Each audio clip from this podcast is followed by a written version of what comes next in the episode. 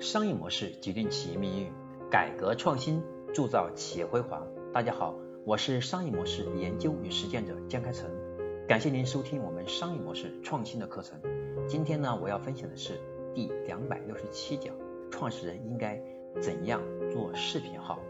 我们要想做好创始人的视频号，只需要遵循以下七个原则就可以了。第一个原则，要以业务为导向。抛开个人喜好，作为企业的 CEO，作为企业的创始人，如果我们要做视频号，我们的目的应该很明确，就是发展企业的业务为导向。我们假设你是一个社交电商的 CEO，做视频号，可以从以下三个方面去发展业务。第一是找合找合作伙伴，比如分享自己做电商的经验、对行业的观察等，以此来吸引商家流量相关的合作伙伴跟我们合作。第二招代理。通过分享平台业绩，我们分享代理故事，展示企业相关的荣誉等等，从而吸引我们相关对我们产品感兴趣的人来成为我们的代理商。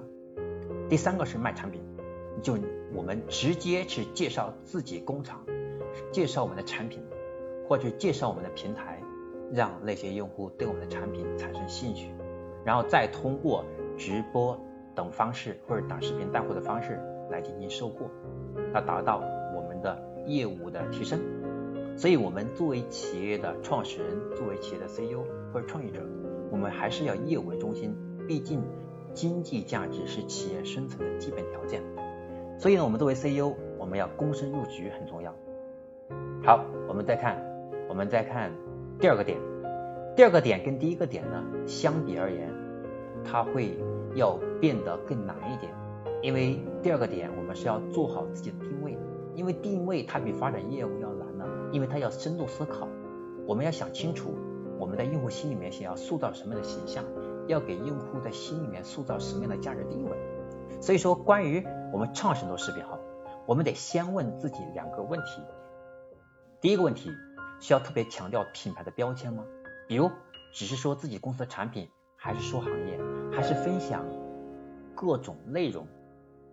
还是说只需要有只需要提个企业身份就可以？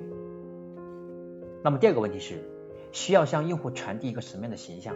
是知识渊博的，还是平易近人的，还是权威靠谱的，还是努力奋斗的？所以我们会看到，在视频号里面，像褚时健老人这样的，他们就是典型的，就是励志型的，就是会给很多人以警示的作用，很多人以励志的作用，让很多人在艰难的时候以他们为榜样，能够坚持下去。所以这也是一个很好的一个 IP 形象，所以我们在做创始人的视频号的时候，我们要以 IP 化的思路去思考我们的定位。关于这两个问题的答案，只有想好了以后，我们才能够把定位给确定，对吧？我们才能够怎么去做宣传，才能明确下来。比如说，比如说举个简单例子啊，买真酒上九仙网，那么这个时候。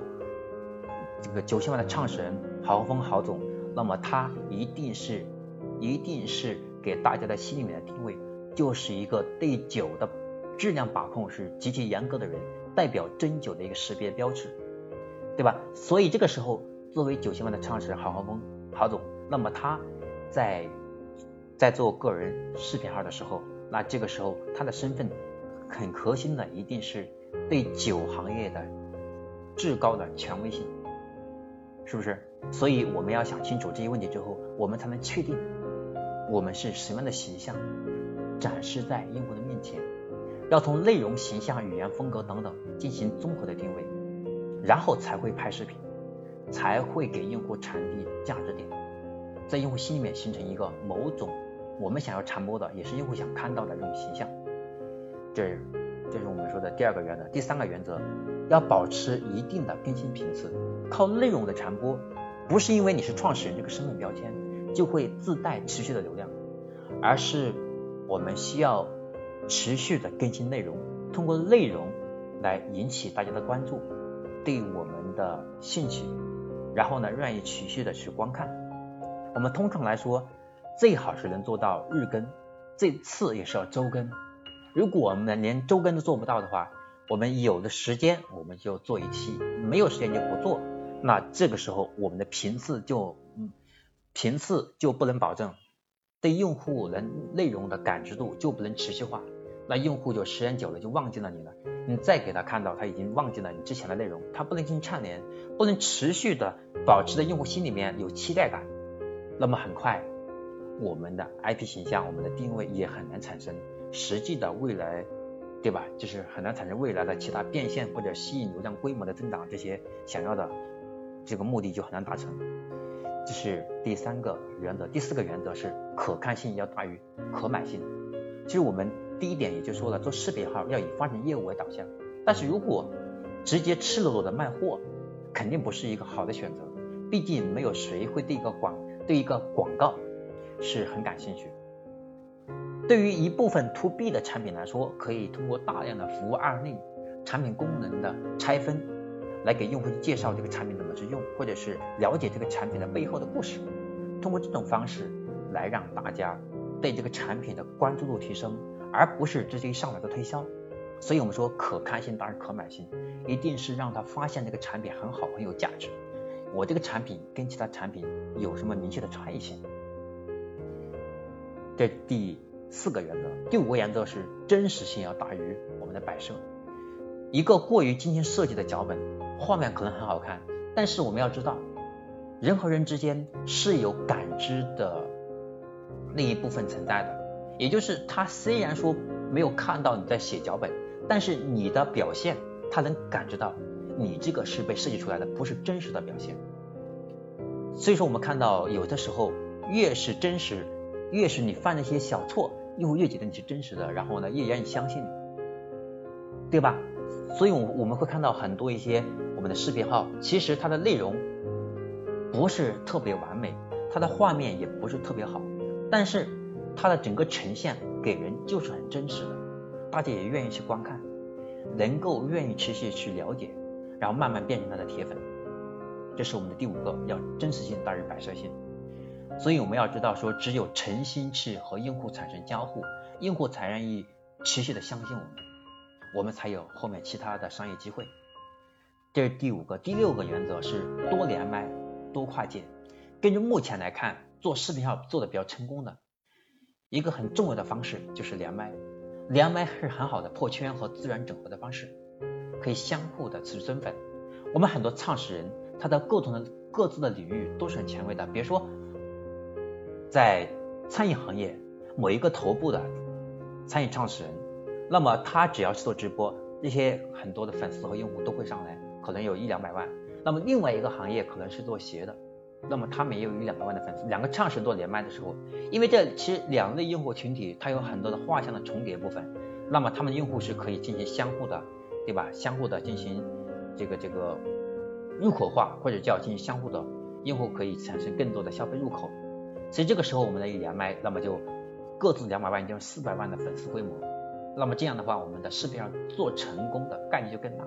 通常来说，我们连麦有两种方式，第一种是找客户找找客户，然后我们的代理商或者合作伙伴跟他们连麦，因为我们既可以帮助他们去做赋能，同时他们也可以记住我们，更好的去推广他们的产品，然后有机会，然后呢为他进行更好的商业的这种赋能。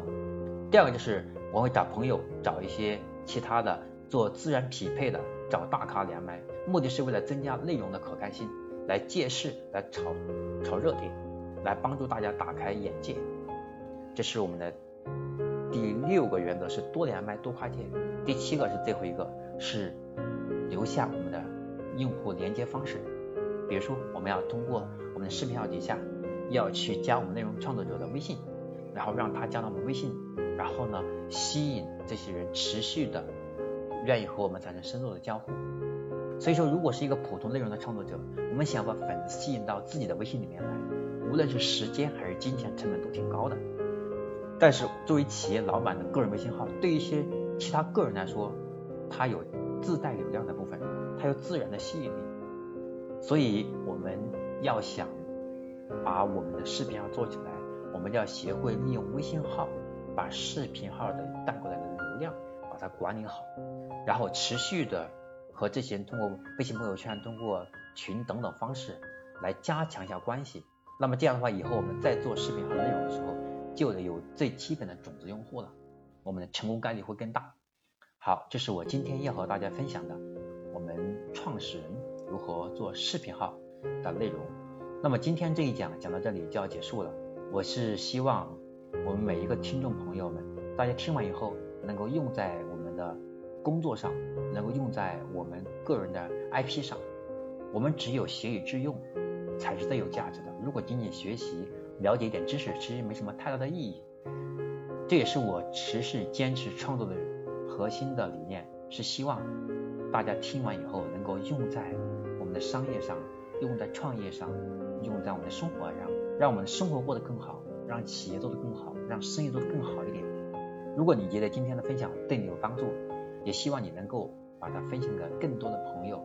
分享到微信圈啊、微信朋友圈、微信群和微博等，让更多的人因为你的分享而受益。好了，我是商业模式研究与实践者江开成。那么今天我要讲的第两百六十七讲到这里就要结束了。那么下一讲我将和大家分享的内容是商业模式的交易结构。我们在上两讲当中，我们也反复提到了，我们要和用户产生持续的商业交易基础。是企业可持续性创造经济价值和社会价值的一个前提，所以，我们第两百六十八讲就会回到商业模式的本质部分。我们商业模式里面的交易结构如何设计？它有哪些特特点？我们在设计交易结构的时候应该注意什么？这是我们第两百六十八讲要讲的内容。好了，我是江开成，我们下一讲再见。